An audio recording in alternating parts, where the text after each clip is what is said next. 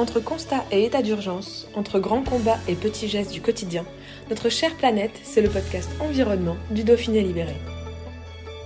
Royané Alexis Merluzi et son amie Liana Razanan-Parani se sont lancés dans une grande aventure. À bord de l'iconique bus jaune nord-américain, ils vont traverser trois pays, le Canada, les États-Unis et le Mexique, avec un objectif écologique en tête. Ils présentent leur projet et leur démarche mûrement réfléchie.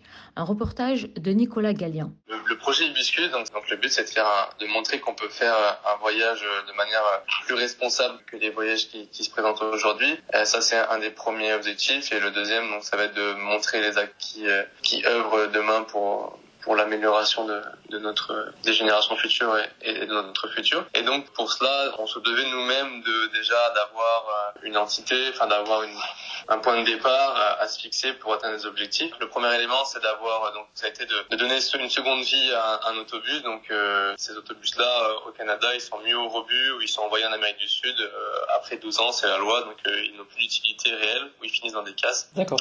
Donc c'était de donner une seconde vie à, ces autobus, à cet autobus-là, toujours dans un, dans un concept durable, c'est-à-dire que le choix donc de, de, de l'aménager avec des matériaux durables ou recyclables ou recyclés. Donc ça veut dire que euh, la plupart des matériaux qu'on va mettre dedans, ça va être des matériaux de seconde main ou des matériaux durables comme bah, par exemple l'isolation en fibre de bois, laine de chanvre, les panneaux solaires euh, photovoltaïques qu'on va mettre et euh, tout l'aménagement en bois à l'intérieur, ce sera du bois de récupération, par exemple bois de palette ou du bois qu'on nous aura donné ou euh, du bois qui sera issu de l'atelier La Patente dans lequel on travaille qui pose en fait une recyclerie de produits de seconde main. Le deuxième point du coup donc c'est d'avoir une, démarche euh, zéro déchet. Donc on est déjà euh, une démarche zéro déchet minimaliste. Donc euh, nous on est parti avec notre sac à dos, on est, on parti avec le minimum de choses euh, au Canada.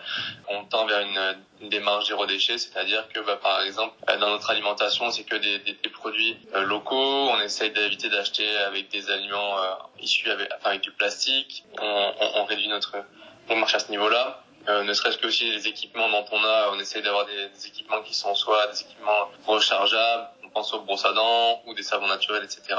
Euh, notre dentifrice, il est en vrac, euh, voilà ce genre de choses. Donc c'est avoir une démarche zéro déchet et euh, la plus minimaliste possible dans, le projet. Et euh, le dernier point, du coup, c'était donc pour englober tout ça, c'était de réduire notre empreinte carbone, donc avoir le, le moins d'impact possible euh, sur Terre. Pour répondre à ça, euh, du coup, durant notre notre notre voyage, notre notre, notre aventure, mmh. euh, on a prévu donc de planter des arbres pour compenser nos émissions de CO2. Donc moi j'ai fait un, un, calcul en fait euh, qui permet euh, qui m'a permis de, de, voir ce qu'on allait émettre en termes de CO2. Donc j'ai pris la totalité des kilomètres à peu près euh, qu'on allait avoir. J'ai augmenté de 20% euh, ce résultat-là puisque forcément il peut y avoir des détours, etc. Euh, j'ai regardé ensuite la consommation d'un autobus. J'ai pris trois j'ai pris trois sites différents, euh, donc j'ai trouvé euh, la consommation d'un moyenne d'un autobus et euh, en comparaison à ça, j'ai regardé euh, combien pouvait absorber de CO2 un arbre euh, à taille moyenne. Voilà. Après, en fonction de ces résultats-là, je les ai, je les ai croisés et puis voilà, on a, on a trouvé des résultats. Euh, sachant qu'un arbre coûte à la plantation euh, entre 5 et 10 euros à peu près, nous on a on s'était fixé un, budget et donc on a prévu de planter un arbre tous les 100 km. Alors en tout on a prévu de planter du coup 280 arbres au minimum. Que ce soit en fait sur on va pas planter euh, à un seul endroit, on va planter en fait tout le long de notre chemin. Donc on a répertorié en fait un, maximum d'associations qui œuvraient sur euh, du coup le continent nord-américain et euh, au Mexique, qui œuvraient dans la plantation d'arbres. nous on veut que, cette plantation elle ait du sens, donc ça pas être des plantations, on va essayer de, planter des plantations typiques euh, plantées en forêt, mais que ce soit des peut-être des, gestes euh, éco-citoyens ou voilà où il y a des assez sensés pour nous euh, où on va aller planter nous-mêmes les arbres. Euh, donc voilà, on va planter au total ces 280 arbres, pas non plus juste payer et que ça soit planté, on veut le faire nous-mêmes vraiment pour pour marquer notre notre objectif. Le second objectif, c'est la collecte des déchets. On veut donc, euh, dans la plupart des endroits où on va aller, euh, si on constate qu'il y a une présence de déchets, on va euh, donc soit par nous-mêmes collecter les déchets. Donc dans les espaces naturels, si on constate qu'il y a des pendant des randonnées ou sur des choses qu'il y a de la présence de déchets, ben on va ça va être de la collecte de déchets en randonnée. Donc et profiter et en même temps nettoyer l'espace dans lequel on se situe. Mmh.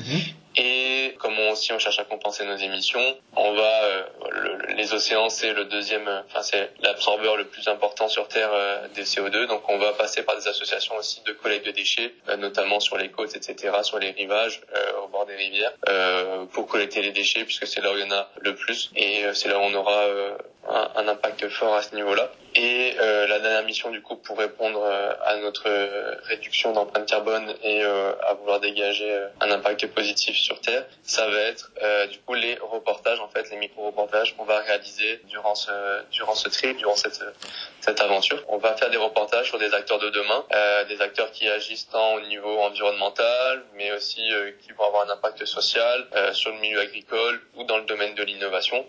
et le but voilà, c'est de mettre en avant, de montrer euh, à tout citoyen, à toute personne qu'il y a des, personnes qui œuvrent quand même, qui pensent à demain euh, et qui mettent en place euh, des choses euh, dans, dans, le but que ça serve aussi d'idées, que ça puisse euh, être source de créativité pour pour d'autres et puis acteur du, être acteur du changement, enfin que ça puisse, être moteur de pour des personnes qui ont envie d'avoir un impact sur notre futur.